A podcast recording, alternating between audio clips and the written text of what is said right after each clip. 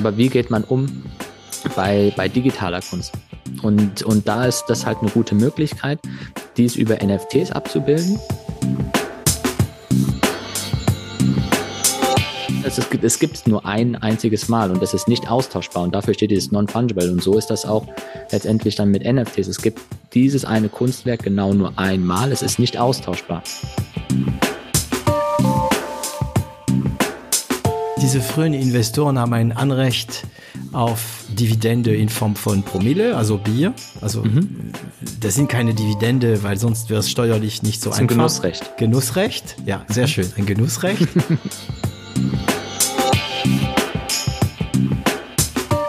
Salut und willkommen im Podcast von 0 auf 1. Hier hören Sie bei Gesprächen mit Unternehmern und Influencer mit. Wir unterhalten uns hautnah und ohne Schnitt über Erfolge und Misserfolge, Probleme und Lösungen und alles, was uns beschäftigt und ausmacht als Unternehmer oder als Influencer. Ich bin David Treins, Gründer und CEO von L'Agence, eine Internet- und Content-Agentur aus Süddeutschland. Willkommen auf eine neue Folge von 0 auf 1. Ähm, Vielleicht habt ihr es schon mal entdeckt. Wir haben ein Sonderformat namens Über Gott und die Welt. Und in diesem Format lade ich immer einen ehemaligen Gast, also ich nenne das gern die 0 auf 1 Alumnis, äh, zu mir, ähm, weil wir zu viel offenen Themen gelassen haben, die vielleicht nicht unbedingt mit der Firmengründung zu tun hatten. Ursprünglich wollte ich meinen heutigen Gast für ein anderes Thema äh, einladen. Hallo Team. Hallo David. Mein Gast ist nämlich heute Team Drebes von Secufy. Mit ihm hatte ich die Folge 43 gemacht von 0 auf 1. Ursprünglich, und das haben wir auch gemacht, wollten wir ein neues Format äh, starten, der eigentlich nichts mit 0 auf 1 ähm, zu tun hat. Ich sag noch nicht so viel dazu. Ähm, es hat halt nur mit Golf zu tun, hat aber leider technisch nicht so gut funktioniert, äh, wie ich wollte. Es war okay, aber die Technik war noch nicht so gut, dass wir dann hätten den HQ Pod oder den HQ Remote äh, Siegel hätten geben können. Ähm, Tim, äh, danke, dass du wieder bei uns bist. Mittlerweile kennen wir uns ein bisschen besser. Wir haben ja ein paar, ein paar Bälle zusammengeschlagen und gequält. Stimmt, ja. und das Gras auch gequält.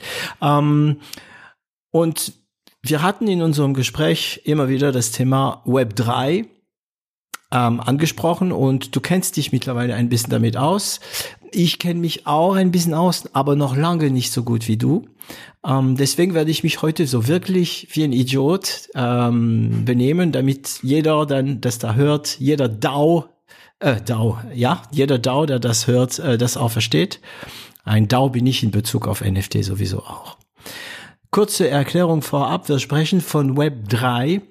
Das äh, ist ein bisschen ein komischer Name, finde ich, denn ähm, es gibt ja schon Web 1.0, Web 2.0, Web 3.0, Web 4.0. Ich weiß nicht, ob es schon jetzt Web 5.0 gibt. Ähm, und es gibt jetzt Web 3, was eigentlich nichts mit Web 3.0 zu tun hat. Ne? Also ganz kurz zur Erklärung für alle, die da noch nicht so drin sind. Web 1.0, das war das Web am Anfang ähm, und zwar sehr zentralisiert und ähm, die einzige Person, die die Informationen online gestellt haben, waren, sagen wir mal, die Webmaster oder die Geldgeber der Webmaster. Dann kamen aber diese ganzen Möglichkeiten, Blogs zu kommentieren. Dann kamen die Social Media wie, wie hieß es noch, MySpace, ähm, Facebook, Insta, Twitter und so weiter. Und das ist dann der Web 2.0, ähm, auch bekannt als Social Web. Der Web 2.0 wird also mit Inhalten nicht nur von Webmacher gefühlt, sondern auch von uns normale Menschen. Wir sind diejenigen, die die Inhalte des Web 2.0 machen. Das Web 1.0 natürlich besteht immer noch. Ne? Ein neues Web äh, löscht nicht das alte. Und dann hat man bemerkt, wow, da sind ja so viele Inhalte, so dass Menschen das nicht mehr so gut analysieren können. Und dann war das sogar für die Suchmaschine ein großes Problem. Die Suchmaschinen waren damals noch syntaktisch, die haben nur Wörter erkannt.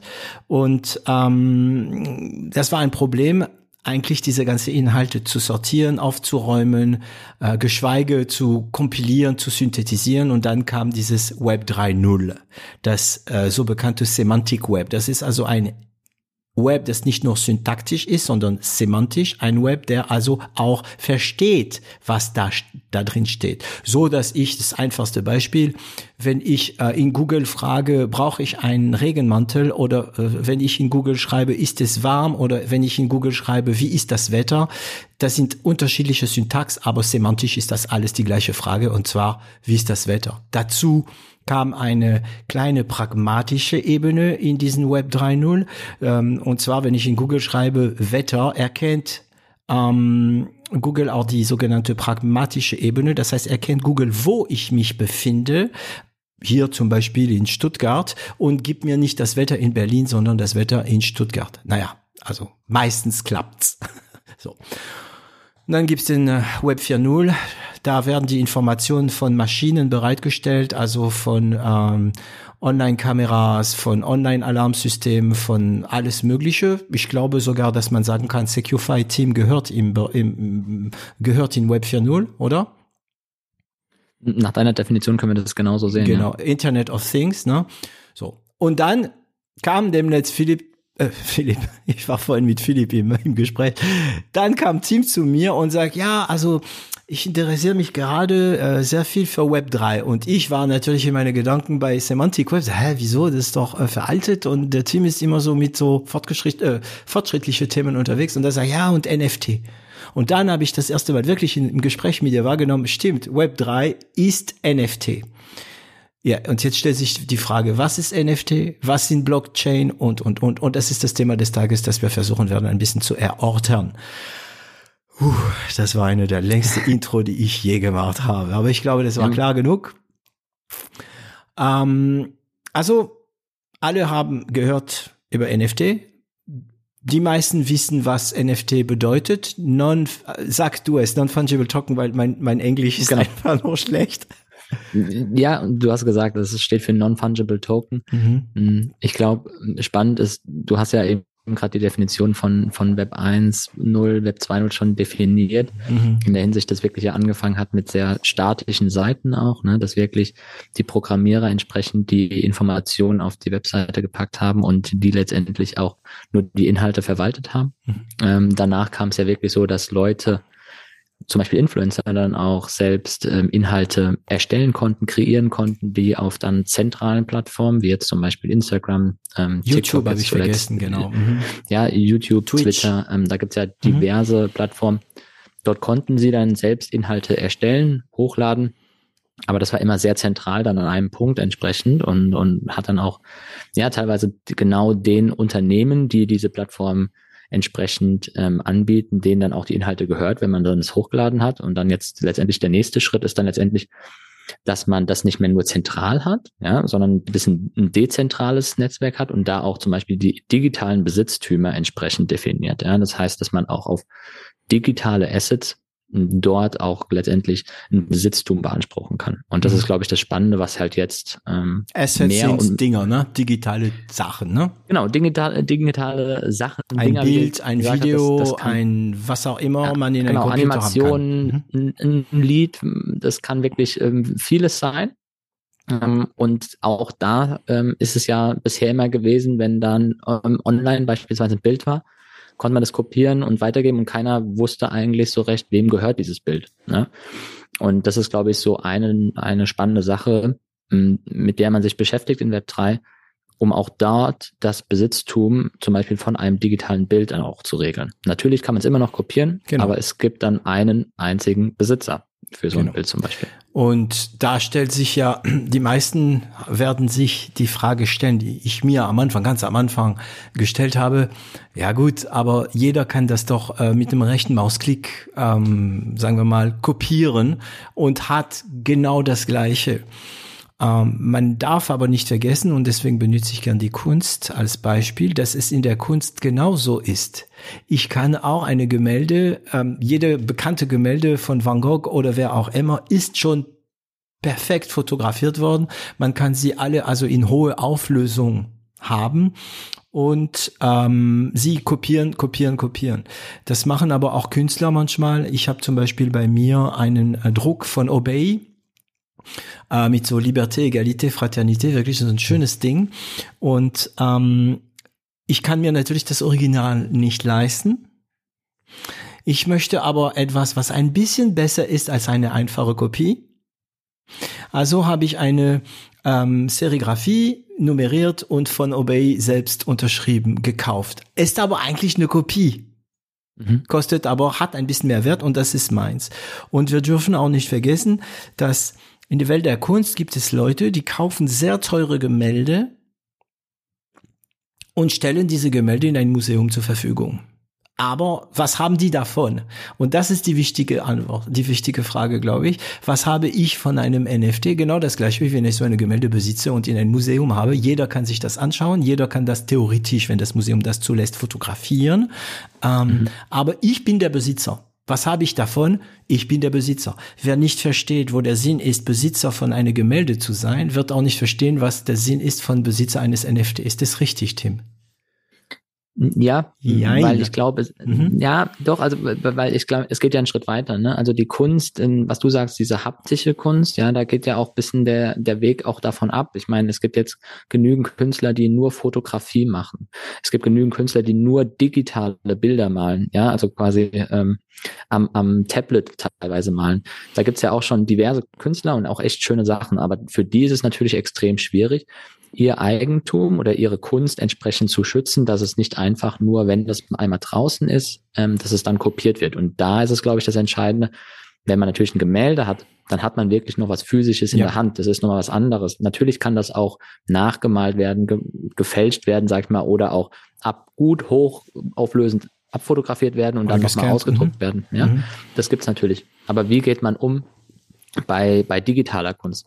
Und, und da ist das halt eine gute Möglichkeit, dies über NFTs abzubilden, ja, über Non-Fungible Token. Das muss man auch so verstehen. Es gibt zum Beispiel Fungible Token und Non-Fungible Token. Ähm, Fungible Token, wenn man es in, in unsere, in, in die physische Welt überträgt, ist zum Beispiel wie ähm, ganz normal unser Euro, unsere Währung. Wenn du ein Euro gibst, kannst du eine Münze gibst, kannst du auch eine Münze wieder zurückbekommen. Es ist nicht die gleiche, aber es hat den gleichen Wert und es steht für das Gleiche. Wenn du aber ein physisches Gemälde jemandem gibst, kannst du nicht genau das Gleiche zurückbekommen, ja. sondern also ne, es, ist, es gibt nur ein einziges Mal und das ist nicht austauschbar und dafür steht dieses Non-Fungible und so ist das auch letztendlich dann mit NFTs. Es gibt dieses eine Kunstwerk genau nur einmal, es ist nicht austauschbar. Und da ist natürlich angefangen von den Künstlern, die haben damit auch begonnen, ist natürlich ein großes Potenzial, dass sie dann auch diese verkaufen können, ohne dass es dort vereinfacht Kopien gibt und es gibt immer ganz klar einen Besitzer von diesem digitalen Kunstwerk. Und woher erkenne ich denn, dass diese Kopie, also diese, diese Kopie, diese digitale Kunst, die ich habe, digitale Kunst oder was anderes, wir werden mhm. darüber sprechen, ähm, dass es ähm, meine ist. Also woher erkennt man die Einmaligkeit denn von diesen einen? Dass es das Original ist, sagen wir mal so. Genau, und, und, und das ist nämlich der Punkt, wo die äh, moderne Technik ein bisschen ins Spiel kommt. Ja.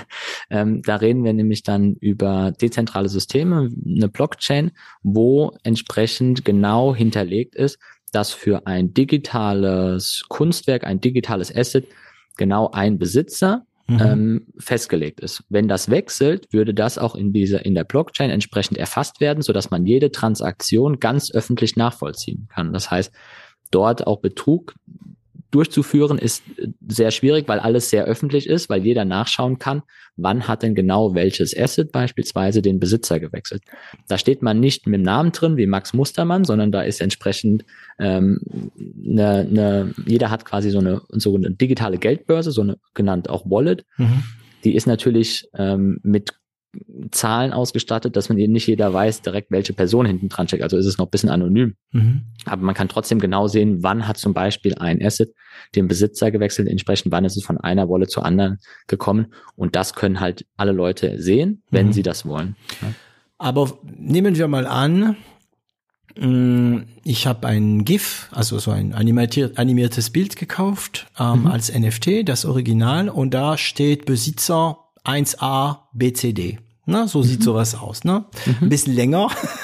ja, aber steht 1a BCD. Dann weiß doch jeder, das Ding gehört 1a BCD. Korrekt. Aber woher weiß man, dass ich 1a BCD bin? Woher kann ich das nachweisen? Das ist ein Passwort. Genau, es ist also noch ein bisschen, bisschen mehr als ein, ein Passwort dann. Ähm, in erster Linie ist es, ähm, man, man kommt rein in seine eigene digitale äh, Geldbörse über ein Passwort.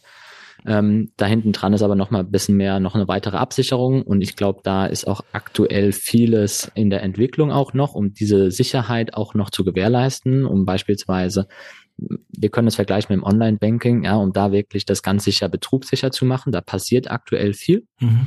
ähm, in dem Bereich. Aber letztendlich ist es so, wie man sich online beim Online-Banking einwählt. Entsprechend hat man da ein Passwort beispielsweise und ähm, auf seine digitale Geldbörse kann man da zugreifen und entsprechend ist es dort, das Kunstwerk dann auch ähm, wird angezeigt und ist mhm. dort quasi für jeden oder für einen selbst sichtbar. Ja. Das heißt, wenn ich das gut verstehe, wenn ich den deinen Vergleich mit Bank nehme, ne, das wäre wie wenn ich ein Bankkonto, ein Online-Bankkonto hätte. Mhm. Jeder kann schauen, was ich drauf habe, aber ich bin mhm. der Einzige, der da Transaktionen vornehmen kann. Weil dieses Bankkonto ist mein Wallet und das Geld, okay, das ist fungible, aber das Geld, was da drin ist, bin der Einzige, der das verändern kann. Und, und ich könnte auf mein Bankkonto auch ein GIF haben. Genau. Und du bist auch der, du bist auch der Einzige, der weiß, dass dieses Bankkonto zu David Trans Genau, das gehört, ist das nächste. Ja? Das ist anonym. Sondern sonst sehen die anderen nur auf Bankkonto ähm, eins, was hatten wir? Ja, eins A, B, C, D. So, genau. Ähm, da, dass man nur weiß, da ist was drauf, aber wer hinten dran steckt, weiß man entsprechend nicht. Ne? Und nur du bist der Einzige, der genau diese Verknüpfung hat. Mhm.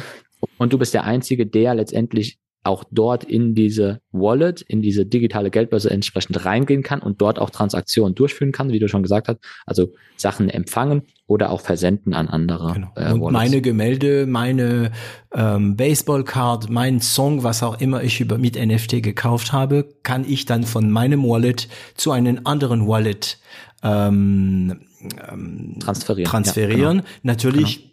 gegen äh, gegen Gebühren. Gegen gegen kleine Transaktionsgebühren, genau. Ja. Genau. Und das ist dann die nächste Frage. Also ich glaube, wir haben jetzt gut erklärt, so einfach wie möglich, was NFT sind. Jetzt stellt sich die Frage, äh, gut, super, ich nehme wir mal an, ich habe so ein Wallet wo kann ich denn diese ganzen Dinger kaufen? Oder beziehungsweise wenn ich Künstler bin oder oder auch wenn ich eine Bierbrauerei habe, da musst du uns ein bisschen was dazu erzählen, weil Team hat nämlich eine Bierbrauerei und der macht damit NFT, aber das kommt später. Ähm, wie kann ich als normalo, normale Person ein NFT kaufen mhm. oder als Normalkünstler NFT verkaufen? Genau, also da gibt es letztendlich, ich würde mal sagen, zwei grobe Ansätze. Der eine ist, es gibt klassisch einen Sekundärmarkt, ja, also wie das eBay Kleinanzeigen ja für NFTs, mhm.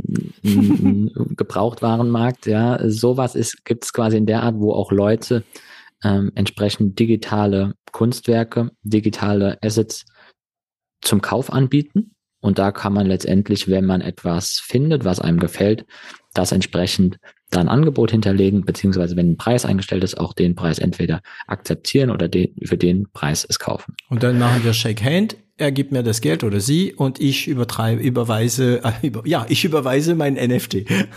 genau, also es läuft dann über die Plattform auch automatisiert entsprechend. Okay. Das heißt, das die Plattform dient, dient auch als Sicherheit, wenn äh, ähm, als Dritt, ich weiß nicht mehr, wie das man das nennt, ne? Äh, auf diese Plattform bin ich auch sicher, dass ich das Geld bekomme und mein äh, mein Käufer ist auch sicher, dass äh, er die NFT bekommt. Genau, genau, mhm. das ist, das ist da schon abgesichert. Da muss man jetzt nicht ähm, entsprechend dann zittern, wenn man da einmal irgendwie entsprechend äh, für, für ähm, einen gewissen Betrag X was gekauft hat, dass man es auch wirklich bekommt, sondern das ist darüber dann geregelt. Hast du, kennst du solche Plattformen? Kannst du ein paar benennen? Gut, also der bekannteste oder die bekannteste Plattform ist OpenSea. Mhm. Ähm, die machen sogar auch so Immobilien und so versuchen die gerade, ne? Ja, also die, mhm. die sind wirklich aktuell am größten. Ähm, da ist jetzt spannend zu sehen, natürlich, wie es weitergeht. Es gibt noch andere kleinere, aber ich glaube, bei OpenSea ist einfach das Angebot aktuell wirklich am größten. Mhm. Ja. Und wenn es dann darum geht, neue Kunst zum Beispiel, wenn man jetzt in der, im, im Kunstbereich bleibt, wenn zum Beispiel ein Künstler eine neue Kunstserie rausbringt, ähm, dann kann man, und das machen die meisten dann, direkt auf der Webseite von dem Künstler beispielsweise kaufen. Im Fach, in der Fachsprache heißt es dann minten, ja, mhm. also quasi ähm, meinen. und dort dann direkt das entsprechend einkaufen. Das heißt, dort ist man auch der absolute Erstbesitzer. Mhm. Ja, das heißt, ist vielleicht auch für manche nochmal wichtig, dass es noch vorher noch keinen anderen Besitzer jemals gab, sondern dass man das direkt vom Künstler gekauft hat. Mhm. Und da muss man dann aber entsprechend sich auch vorab informieren. Das heißt, wenn man irgendwie mal Künstlern folgt, Digitalkünstlern, muss man da natürlich entsprechend wissen auf ja, auf dem aktuellen Stand bleiben, mhm. um zu gucken, kommt da was Neues, interessiert mich da was. Ähm, entsprechend kann man es aber dann direkt, wenn man da was Interessantes gefunden hat, und dann wird ein Datum bekannt gegeben, wann dann der Verkaufsstelle ist, entsprechend dort dann direkt zugreifen. Okay, das heißt also natürlich, dass diese Kunstwerke nicht in der Blockchain, also nicht in der NFT gespeichert sind, sondern nur die Zugehörigkeit. Also wenn ich jetzt irgendwie mein GIF anschaue und mein, eine Kopie von mein GIF äh, auf irgendeinem PC in äh, Ouagadougou, äh, kann ich noch nicht sehen, wem das gehört. Nur der Besitzer weiß es, dass mhm. es ihm gehört und kann es auch nachweisen. Genauso genau. wie wenn ich eine Gemälde in ein Museum sehe, weiß ich nicht, wem das gehört. Genau. Und, und ich meine, hinter jeder ähm, digitalen Asset entsprechend ist ein, ist ein sogenannter Smart Contract, wo dann entsprechend gespeichert ist, wie die ganzen Eigenschaften sind. Und die letztendlich sind genau auf der Blockchain dann gespeichert. Genau. Und ja. diese, dieses Konzept, gut, ich habe jetzt Kunst benutzt, ähm, weil ich naja, ich wollte sagen, weil ich denke, es ist einfach zu verstehen, aber weil ich es mhm. besser so verstehe. Ich kann, ich, so habe ich irgendwann mal NFT verstanden. Aber man kann es natürlich benutzen für andere Sachen es ist, also genau, man kann das ganz breit denken mittlerweile. Ne? Also Spannende ist wirklich, am Anfang hat es angefangen mit den Künstlern, ja, weil der Zusatz kommt da noch hinzu, dass man zum Beispiel regeln kann oder vorher entscheiden kann, dass zum Beispiel auch der Künstler bei jedem Weiterverkauf weiterhin auch ähm, finanziell mit beteiligt ist. Was früher das nicht möglich war. Entschuldigung, genau, dass ich unterbreche. Genau. Ähm, ja. Äh, man muss wahrnehmen, dass für ein sagen wir mal, physischen Künstler, eine der Gemälde macht oder Skulptur. Ähm, es gibt ein mhm. physisches Objekt und das gibt's nur einmal tatsächlich. Man kann es kopieren und so weiter, aber gut, Randerscheinungen. So. Für einen digitalen Künstler, in der Moment, wo er sein Werk online stellt, hat er keine Kontrolle mehr. Natürlich kann er prozessieren, wenn Leute ein bestimmtes Bild, zum Beispiel eine Fotografie verwendet und so weiter. Aber bis jetzt, bis NFT kam, gab es diese Möglichkeit nicht zu sagen, das ist meine Kunst. Mhm. Genau. Und, und zum Beispiel häufig ist es ja so, dass Künstler ein Kunstwerk rausgeben, noch nicht bekannt sind, ja, mhm. und dann erst zu einem späteren Zeitpunkt baut sich beispielsweise dann der Hype auf oder der Bekanntheitsgrad des Künstlers und dann steigen auch automatisch die Preise für die Kunstwerke. Aber er hatte es damals für einen deutlich, deutlich geringeren Preis rausgegeben, weil man ihn beispielsweise nicht kannte. Mhm. Das heißt, an dieser Wertsteigerung des Kunstwerkes ist er eigentlich nicht mehr beteiligt vielleicht mit kommenden Gemälden, weil dann die Leute den Namen kennen, klar, mhm. dann kann er das teurer verkaufen, aber an dem Stimmt. ursprünglichen Kunstwerk ist er nicht mehr beteiligt. Und das ist halt der Vorteil bei NFTs. Er könnte zum Beispiel dann von Anfang an sagen, er bekommt immer fünf Prozent des Weiterverkaufswerts. Mhm. Das heißt, wenn auch weiterhin das Kunstwerk an äh, das Kunstwerk das Original, ne? Also genau, das Original, das mhm. Kunstwerk an Wert gewinnt, und dann verkauft wird, bekommt er trotzdem immer noch fünf Prozent hm. wieder zurückgespielt. Und das ist natürlich super interessant, dass man da auch nicht nur ein einziges Mal hm, da quasi einen Verkauf hat und damit Einnahmen hat, sondern auch langfristig für jeden Weiterverkauf entsprechend auch mit einem kleinen Teil beteiligt. Mitbekommen, ja. Da muss ich an Superman denken. Ähm, ich denke, der Erfinder von Superman, von dem ich natürlich den Namen vergessen habe, ähm, ihm gehörte das nicht mehr. Und dann wurde Superman mega bekannt, es gab Filme und so weiter und theoretisch hätte er, als die ersten Superman-Filme kamen, also ähm, die, die wirklich in den, ich glaube, 70er oder Anfang der 80er rauskamen, hat er dafür nichts bekommen. Klar, mhm. es, man, man hat ihm Geld trotzdem gegeben. Ich glaube, er hat sowas wie 50.000 Dollar damals, aber wenn man denkt, was wie viel Geld mit Superman gemacht wird, jedes Mal und so weiter, mit DC Comics, ähm, er kriegt nichts dran. Und da mit NFT NFT könnte er dieses, könnte man dieses Charakter überhaupt auch schützen. Also es muss ja nicht mal ein Bild sein, es kann einfach nur auch ein, ein Charakter sein, eine, eine allgemeine Erfindung, ne? Klar. Ja. Man kann, und das ist ja der Hammer, man kann wahrscheinlich auch mit NFT eine Idee schützen. Könnte man, also ich weiß es nicht, also ich sehe, dass du so, hm, ich weiß nicht, aber weil das ist nämlich nicht möglich. Man kann eine Idee ähm, nicht schützen. Man kann mit Patenten ein bisschen versuchen, aber es ist sehr schwer, mhm. eine Idee zu schützen. Ne? Wenn sie nicht ausgereifter ist, beziehungsweise genau, wenn man grob. und das und genau, also das, das ist, wird schon kompliziert dann entsprechend, also auch in dem Beispiel, wie du sagst, mit so einem Comic, sowas dann komplett zu schützen, das ist, gestaltet sich dann sehr schwierig. Ja, und genau, und dann, was dadurch interessant wird, ist, irgendwann mal wird, wird oder vielleicht gibt's schon, gibt es Künstler, die werden vielleicht Collage machen. Collage aus anderen NFTs und dann ja. dann geht wieder, weil das Ganze, was wir im echten Leben kennen, also im echten, im ähm, wie nennt man das, im nicht im im Real Life kennen, ne? Mhm. Ja. Ähm, genau. Dann die Frage, die sich stellt, ist, wie kommt das physische Welt jetzt mit NFT in Kontakt? Mhm. Jetzt, ich weiß nicht, ob deine Brauerei, also Team, ich bin so neidisch, gehört Teile eine Brauerei und ja. das verbindest du mit NFT. Genau, also die Entwicklung von NFTs, die ging ja weiter und ich glaube, viele haben das Wort auch schon mal gehört, sagen, sei es in Zeitungen, in irgendwelchen Artikeln, in, in Nachrichten. Ähm, da ist auch in den letzten, insbesondere in den letzten zwei Jahren, würde ich sagen, extrem viel passiert. Ne? Also es ging halt weg auch von der reinen Kunst. Jetzt weiter wurde es sich natürlich weiterentwickelt. Ähm, es gibt so was am größten ist, sind aktuell sogenannte PFP-Projekte. Ähm, das sind ähm, so Profile Picture Bilder. Das heißt, es sind Figuren, ähm, die bekanntesten sind ähm, die Apes, die gelangweilten Affen, die Board Apes letztendlich, wo es einfach verschiedene ähm, Figuren gibt, die immer ähm, unterschiedlich aussehen und die Leute können entsprechend solch ein Bild kaufen und verwenden. In der physischen Welt oder nicht? Nee, in der digitalen. Also mhm. letztendlich mhm. können das als NFT kaufen ähm, es heißt aber Profile Picture. Ähm, das heißt, die benutzen das dann zum Beispiel auf Twitter, auf Instagram oder sonst wie, mhm. ähm, um da letztendlich ähm, mit sich zu repräsentieren.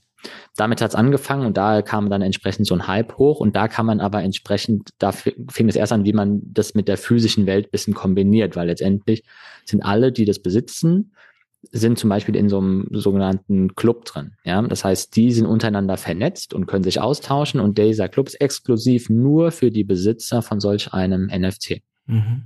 Und das das ist natürlich äh, dann nochmal so ein gewisses Bonding zwischen Marke, zwischen Projekt und den Leuten, den Besitzern, weil die untereinander dann, sage ich mal, in einem für sich, sie verstehen sich als ein elitärer Kreis. Geschlossen, die, geschlossener die, Kreis. Mhm. Genau, die sich da entsprechend austauschen können, vielleicht teilweise gemeinsame ähm, Interessen haben und so natürlich dann auch viel mehr hinter solch einem Projekt stehen. Und da kommen natürlich jetzt auch Unternehmen drauf, dass sie sehen, das ist natürlich super interessant, dass man da eine wirkliche echte Community aufbauen kann, die, die sich miteinander austauscht, die hinter einem Unternehmen, hinter einem Projekt steht.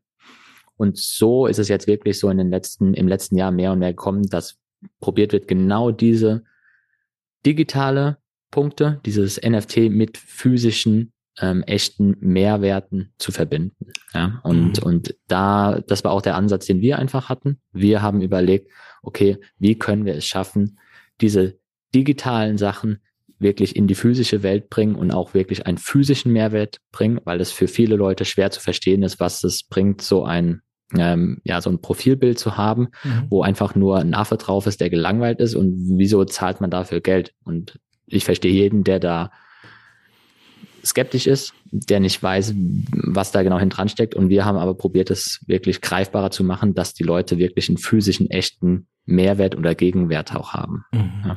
Und der Affe sieht für jeden gleich aus.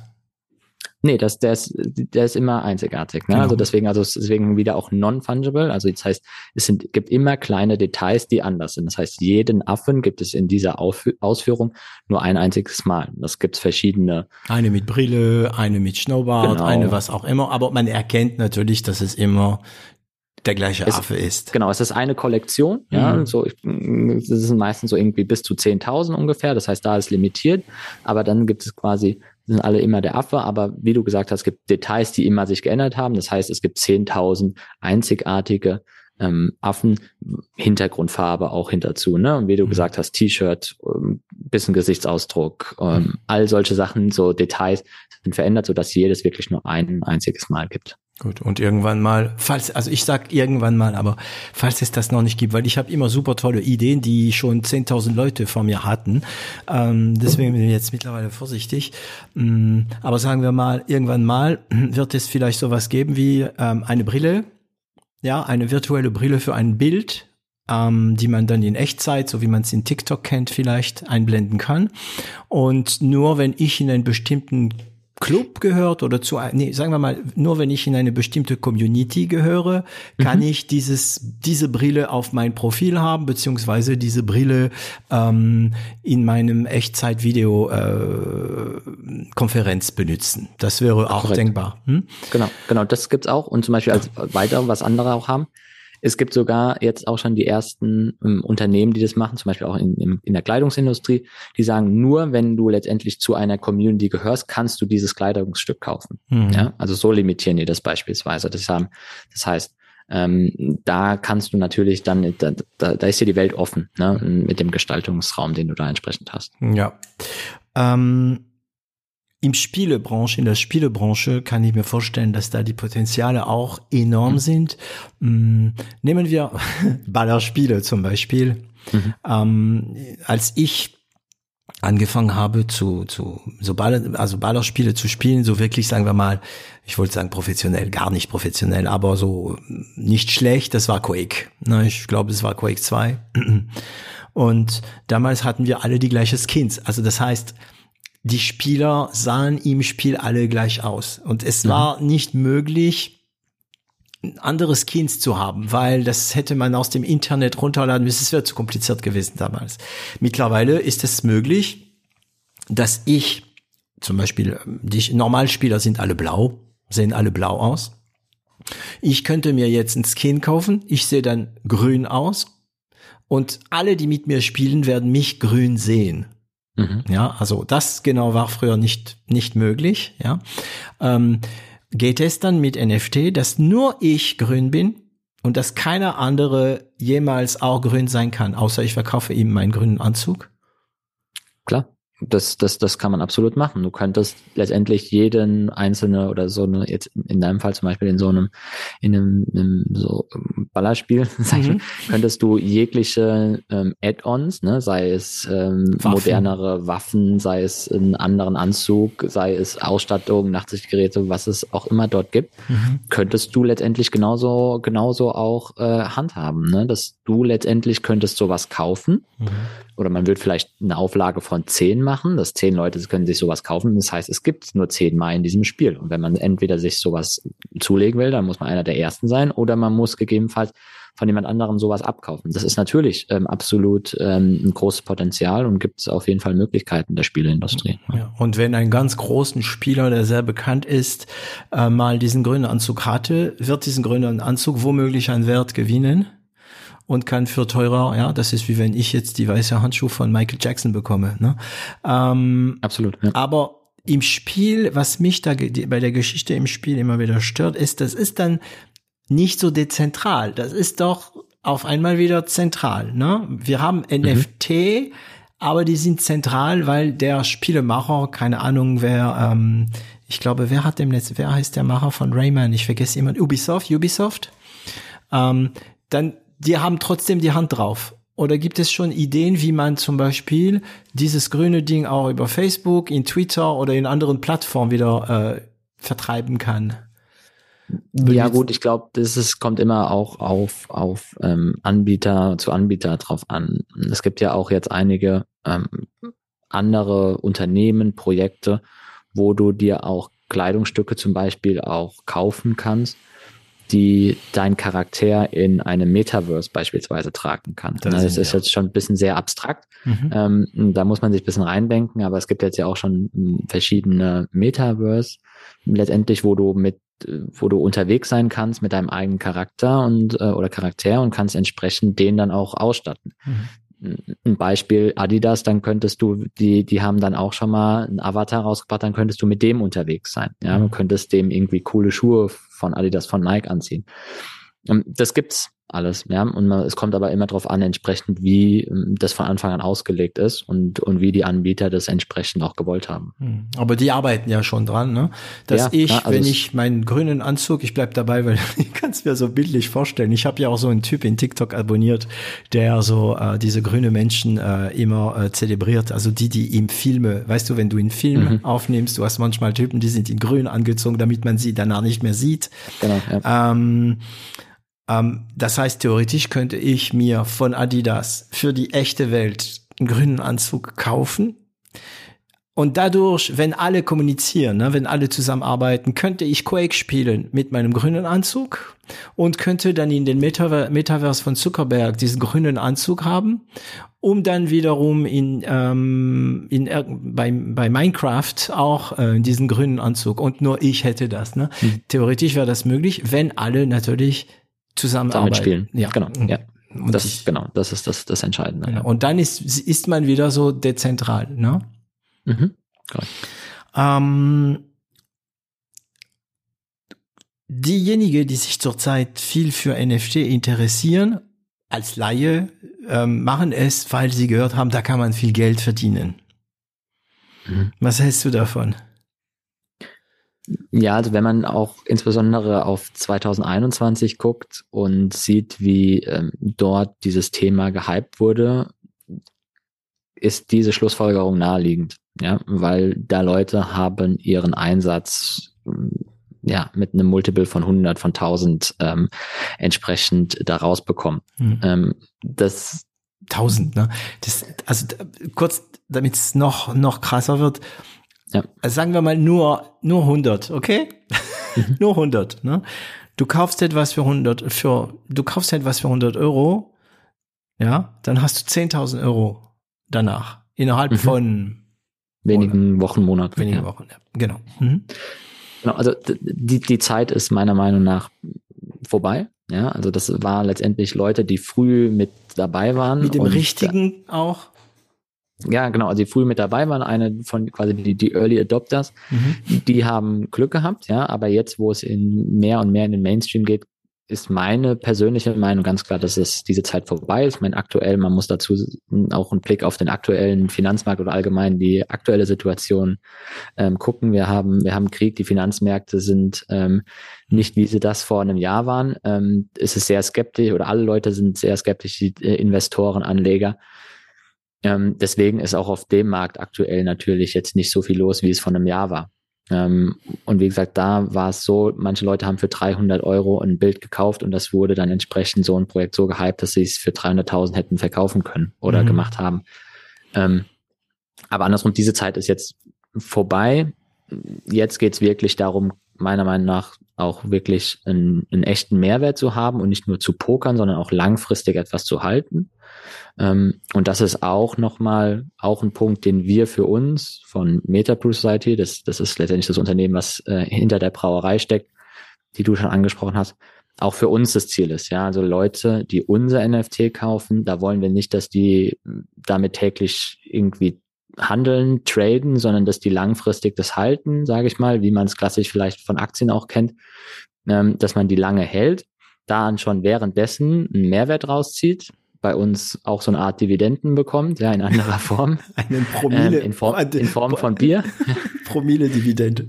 Genau, und dann langfristig entsprechend da den, den Mehrwert ähm, sehen und dann, wenn es eine Steigerung gibt, dann entsprechend es auch verkaufen können jederzeit, natürlich, aber auch langfristig bei uns letztendlich ein Teil von der ganzen Community, ein Teil von der Brauerei sind. Das heißt, ähm, wenn ich ähm, NFT von deiner Brauerei kaufe, bin ich Teilhaber der Brauerei?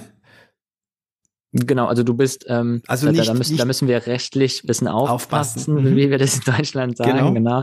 Ähm, du hast Mitbestimmungsrechte bei uns, ja, das heißt, wir haben insgesamt 6000 NFTs, die wir rausgeben und entsprechend unsere Community, jeder, der ein NFT besitzt, mhm. kann ähm, letztendlich Business-Entscheidungen mitgestalten. Das heißt, aktuell kannst du entscheiden, welches Bier werden wir als nächstes brauen.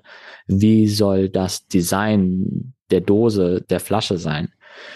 All solche Sachen kann man oder stellen wir unserer Community, der NFT-Besitzer, zur Wahl.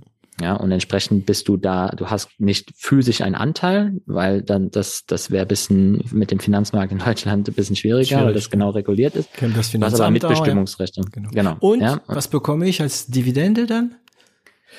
Ja, bei uns ist es so, dass du ähm, 200 bis 240 Dosen Bier pro Jahr kostenlos äh, nach Hause geschickt Das ist bekommst, echt- weltweit. Ja, also ne, sagen wir mal, 240 ist einfacher, ne? Das Mhm. sind 20 im Monat.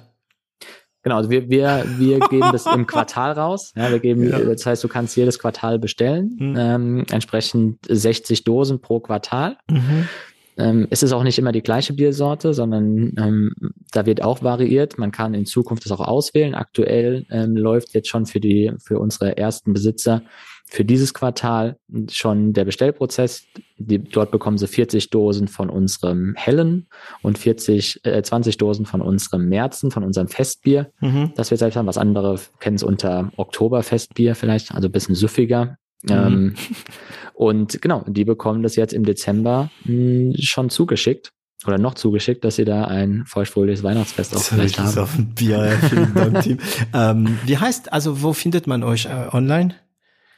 Uns findet man online unter metabrewsociety.com. Meta Brew wie B- Brauen, Wie ne? Brauen, metabrewsociety.com. Mhm. Genau, dort findet man alle Details.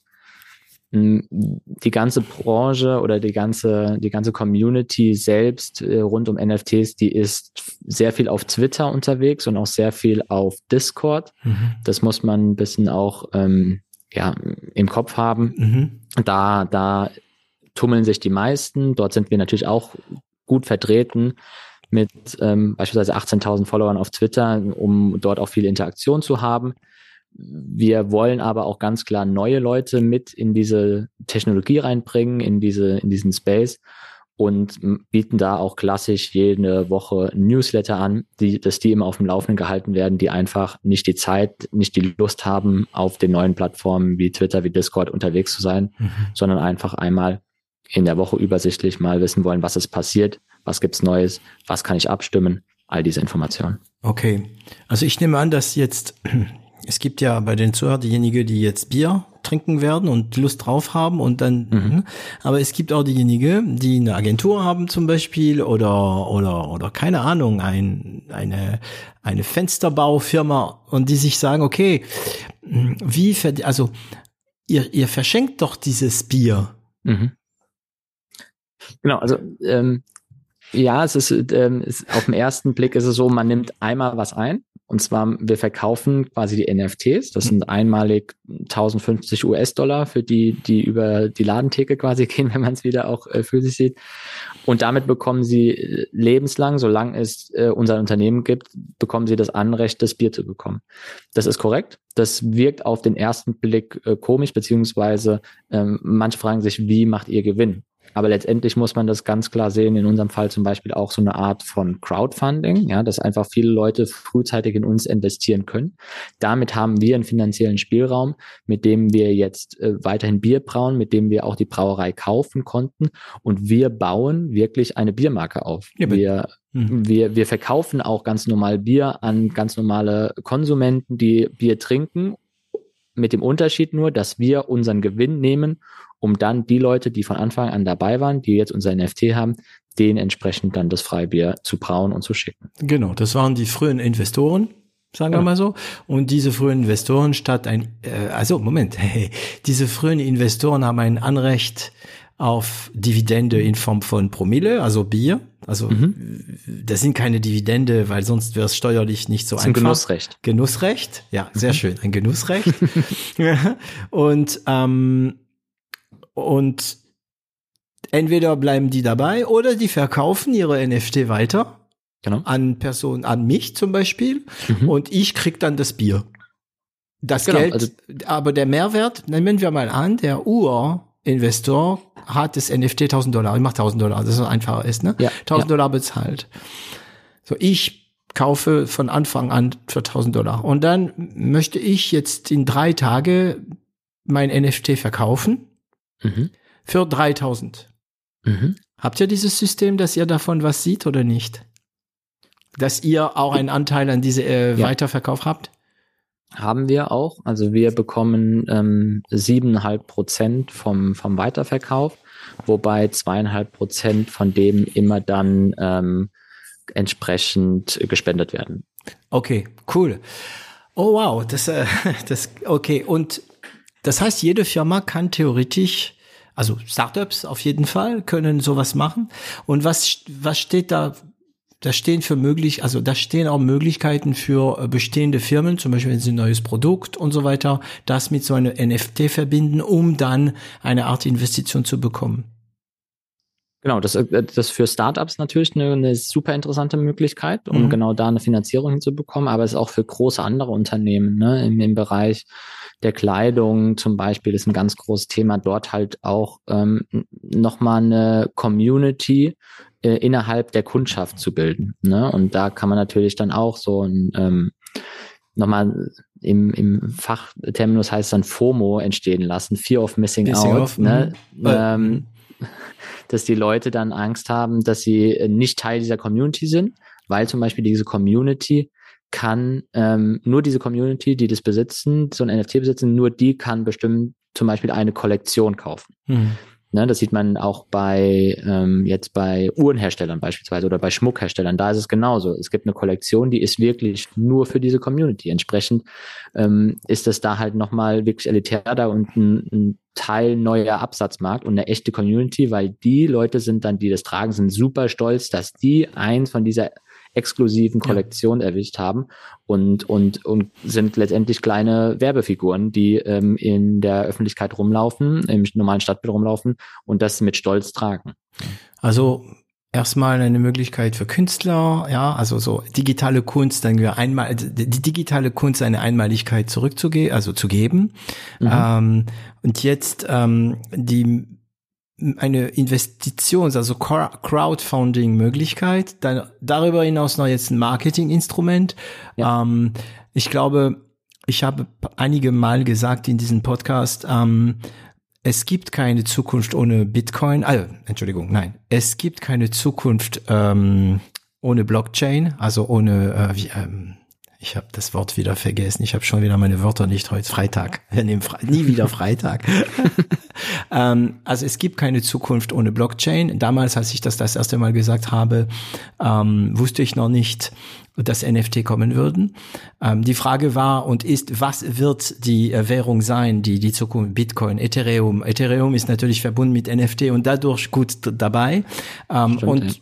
wahrscheinlich wird es auch keine Zukunft ohne NFTs geben schwer vorstellbar aktuell, ja. weil einfach äh, es super viel abbildbar ist und das ist super spannend halt. Ja.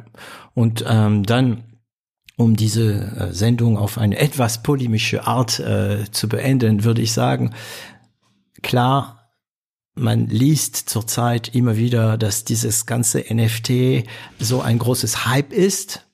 Mhm. Ähm, ich erinnere mich, als ich damals vom Internet gesprochen habe, dass ich von Menschen, die wirklich dick im Geschäft waren, die aber auch keine Ahnung hatten von Internet, äh, gehört habe, David, dieses Internet, das ist doch alles nur ein Hype. Tim, ich bedanke mich bei dir. Das war super schön wieder mit dir zu sprechen. Wir sehen uns sowieso bald demnächst irgendwo zum Golfen. Bestimmt, ja. Jo, und ich sage Tschüss. Dankeschön, David, dass ich da sein könnte und bis bald. Et voilà, Sie haben es geschafft, diese Folge bis zum Ende zu hören und ich danke Ihnen dafür. Sollte Ihnen dieser Podcast gefallen, vergessen Sie nicht, ihn zu teilen und darüber zu sprechen. Abonnieren Sie uns und zwingt Freunde und Familie es auch zu tun. Sie finden uns auch online unter 0auf1.com. Und falls Sie eine Internet- und Medienagentur mit einem breiten Spektrum an Erfahrungen und Kenntnissen brauchen, melden Sie sich. Das Team von L'Agence wird sich besonders gut um Sie kümmern.